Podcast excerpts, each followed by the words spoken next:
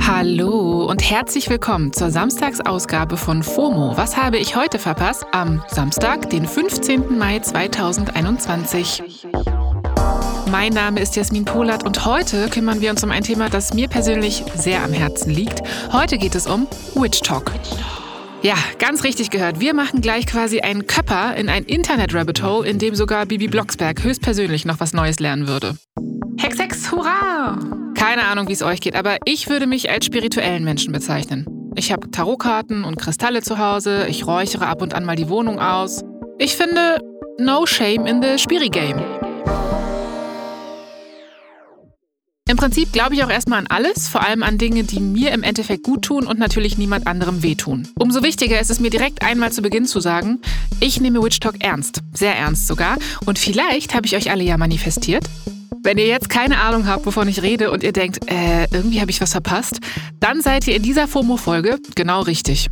Ihr habt es doch bestimmt schon mal in eurer Timeline gesehen. Videos mit Tarotkartenlegungen, Numerologie oder Astrologie-Memes, die sich darüber lustig machen, wie sensibel Menschen mit dem Sternzeichen Fische oder wie aufmerksamkeitsgeil die Löwen unter uns sind.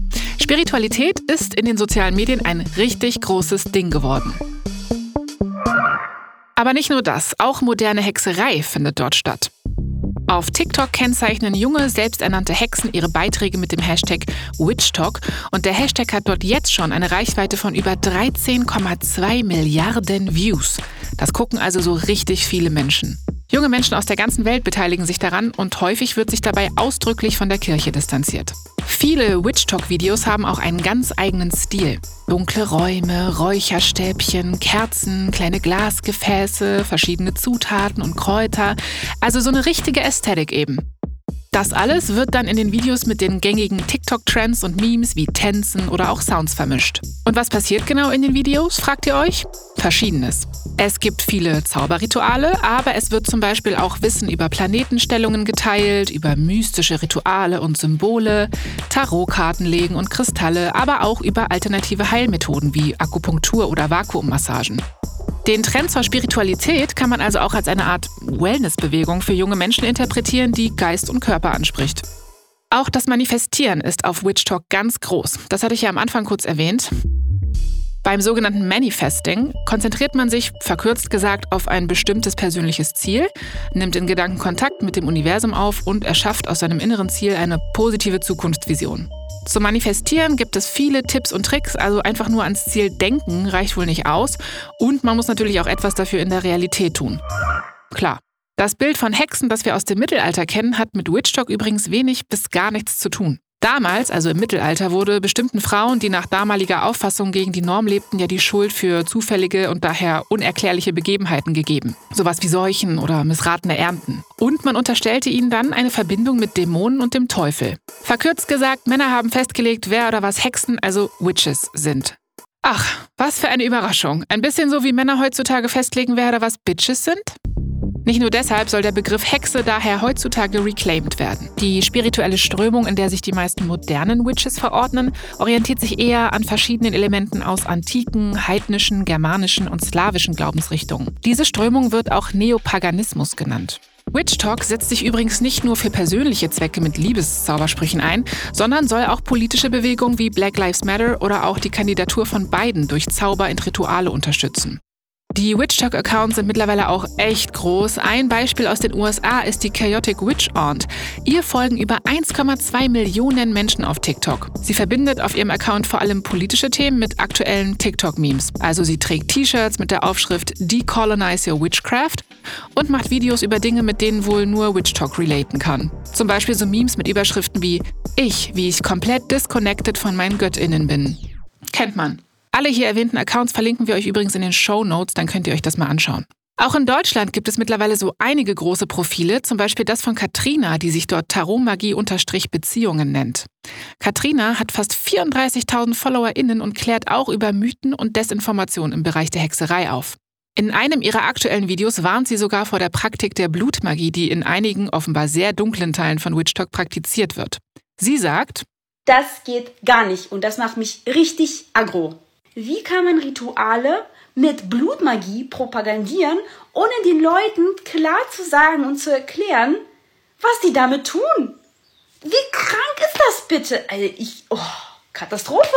Scheiß Experimente. Wisst ihr, dass ihr euch damit krank machen könnt? Hört auf mit dem Mist. Macht nichts mit Blut. Ja, und das möchte ich auch dazu nochmal sagen. Bitte schadet euch und anderen nicht. Auch Witch Talk hat Grenzen. Aber das Witch Talk-Phänomen beschränkt sich natürlich nicht nur auf TikTok. Die Social-Media-App-Grenzen verlaufen da fließend.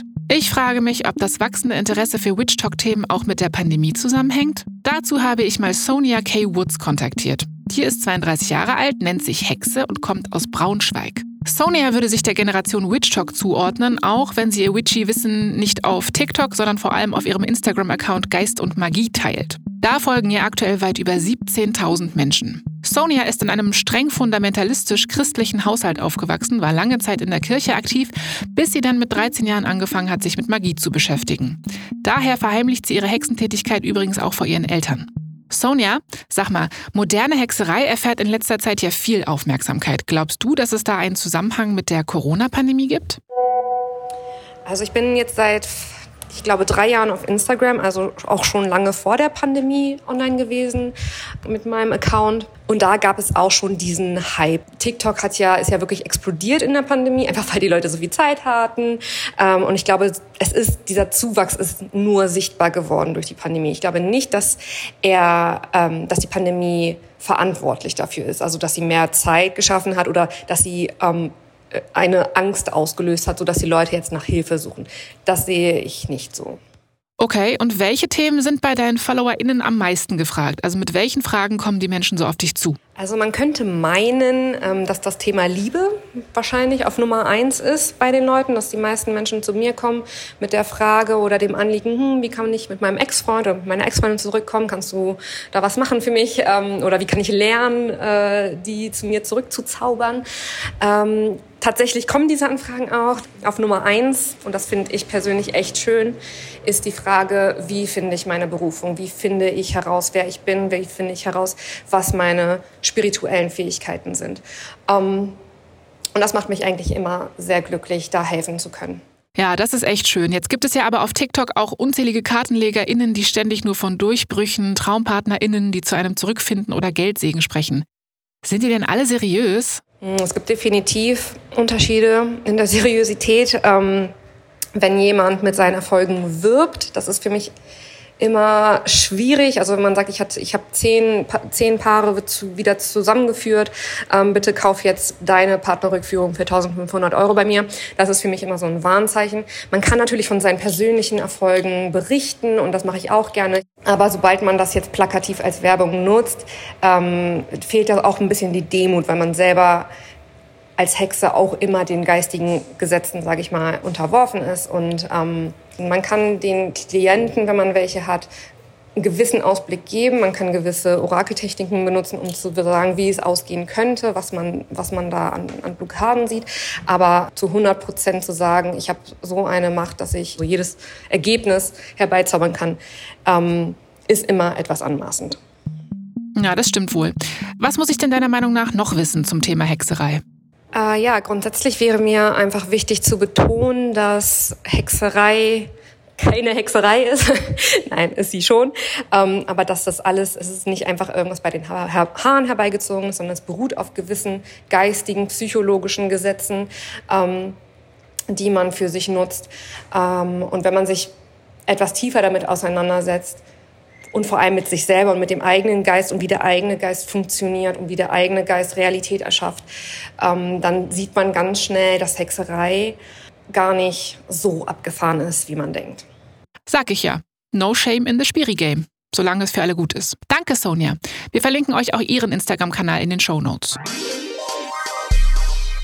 Apropos eigener Geist. Sogar die aktuelle Forschung sieht in Teilen schon erste Erklärungen für Übernatürliches. Ulrich Ott zum Beispiel. Der ist Diplompsychologe am Bender Institute of Neuroimaging an der Universität Gießen und forscht unter anderem dazu, wie sich veränderte Bewusstseinszustände herbeiführen lassen und wie sich Meditation auf die Selbst- und Realitätswahrnehmung auswirkt.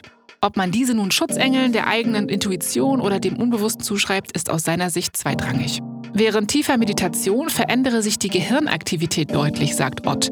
Dadurch könne sich dann das Ich-Gefühl, aber auch Raum- und Zeiterleben deutlich verändern. Er sagt, in der Regel erfordert es einige Übungen, diese besonderen Zustände zu erreichen.